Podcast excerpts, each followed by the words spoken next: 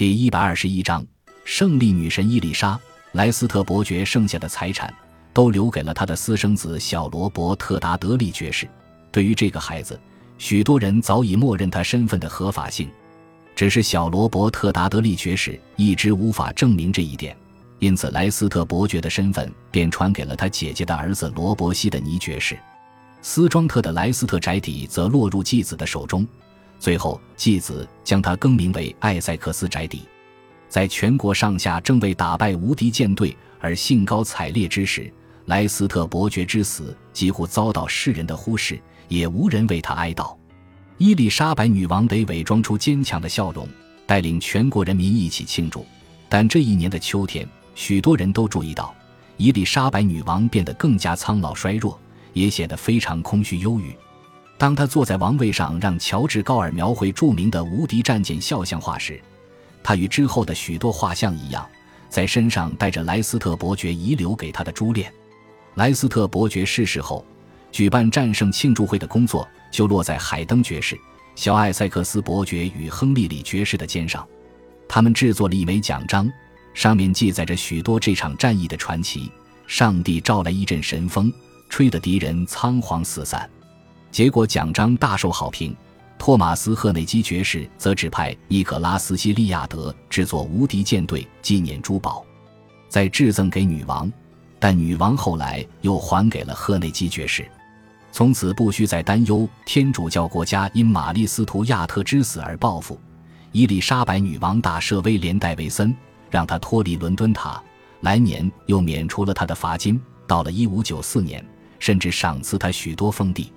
伊丽莎白女王从此并未再雇佣他，但伊丽莎白女王却每月支付他等同于书记的薪资，一直到女王身故为止。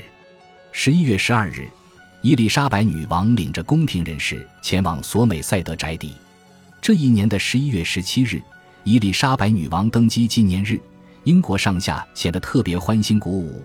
到了十九日，也就是圣伊丽莎白日，政府宣布全国放假一天。以纪念军事大胜，于是这一年的这一天，特别举办了感恩仪式、祈祷、盛宴、比武大会、斗鸡与萤火晚会。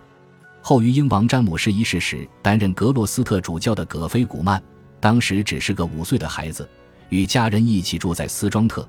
他曾忆起这一段故事：这一年的十一月，忽然之间，夜里大约五点时，外头一片漆黑，突然有人来报，女王要前往市政厅。想看女王动作就要快，大家都起身快跑。当时正厅打开了大门时，看见的是神采奕奕的女王陛下，所有的人都忘情大喊：“天佑女王陛下！”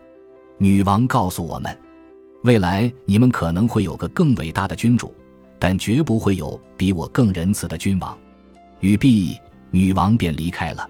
此事在斯庄特的人们心中留下十分深刻的印象。从未看过更精彩的戏剧或表演。回家的一整段路上，我们都不断讨论女王多么令人钦佩。为了女王，我们又该如何抛头颅洒热血？庆祝气氛的最高点就在十一月二十六日星期日。伊丽莎白女王穿过挂着蓝色布条的栏杆，后面则是喧闹鼓噪的人民。她就坐在一辆精美的有顶双轮马车上。由两匹白马拉着前往圣保罗大教堂，感谢神让英国打赢自阿金库尔战役以来最大的一场胜仗，承认自己亏欠上帝与神。皇室游行的大阵仗是继伊丽莎白女王登基以来从未见过的盛大场面，加上女王经过伦敦市区时的庆典游行、歌曲唱诵与民谣，到了圣保罗大教堂西侧门前，伊丽莎白女王走下双轮马车。在大批民众面前直接跪下，以最虔敬的态度向神祈祷，接着才走入挂着醒目旗帜的教堂。随后，在布道会结束以后，伊丽莎白女王大声宣读自己所写的祈祷词，并以最基督徒的方式向会众发表了演说。她极佳的表达能力让所有人听得如痴如醉，并且大声呼喊祝福女王一生长寿快乐，御敌无数来回应她。女王接着走到附近主教的宫殿中，与伦敦主教共进餐点，才在火把的照耀之下返回下榻的索美塞的宅邸。此时，伊丽莎白女王的声势达到顶点，让她成为基督教国家中最受人崇敬的君主。就连敌人都相当敬畏她。教皇席克斯塔斯五世便曾表示：“伊丽莎白女王绝对是伟大的女王，若她是个天主教徒，定是天父最钟爱的女儿。看看她伟大的执政能力。她只是个女人，只掌管了半个岛屿。然而西班牙怕她，法国怕她，神圣罗马帝国怕她，全都怕她。教皇甚至开玩笑，希望自己非神职人员，这样就能娶她。她会是多么好的妻子呢？”我们又能生下多么美好的后代？他们一定能统治全世界。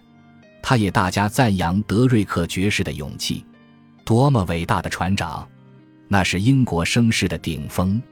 在法国、意大利，甚至是罗马，就连天主教徒都大加赞扬伊丽莎白女王。法王亨利三世盛赞她的勇气、精神与深谋远虑。断言她的胜利与历史上最杰出的所有男性最伟大的功绩可拟，就连奥斯曼土耳其帝国苏丹都大赞他，并为了他与波兰和谈。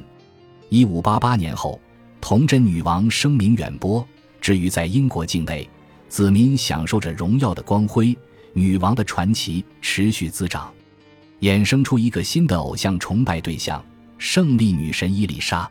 从此，她更加确信。神选择了她来统治英国，英国大败西班牙无敌舰队，就是神圣寓意的表现形式。一直到任期告终为止，许多作家与艺术家都不断展现他的权利。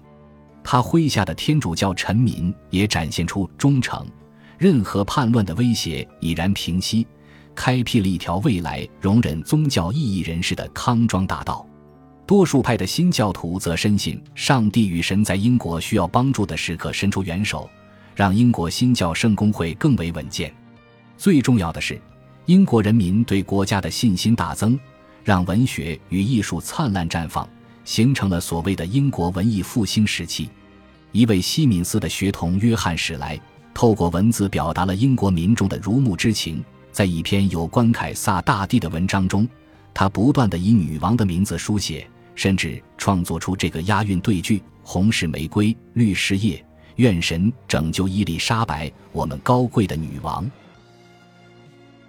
感谢您的收听，喜欢别忘了订阅加关注，主页有更多精彩内容。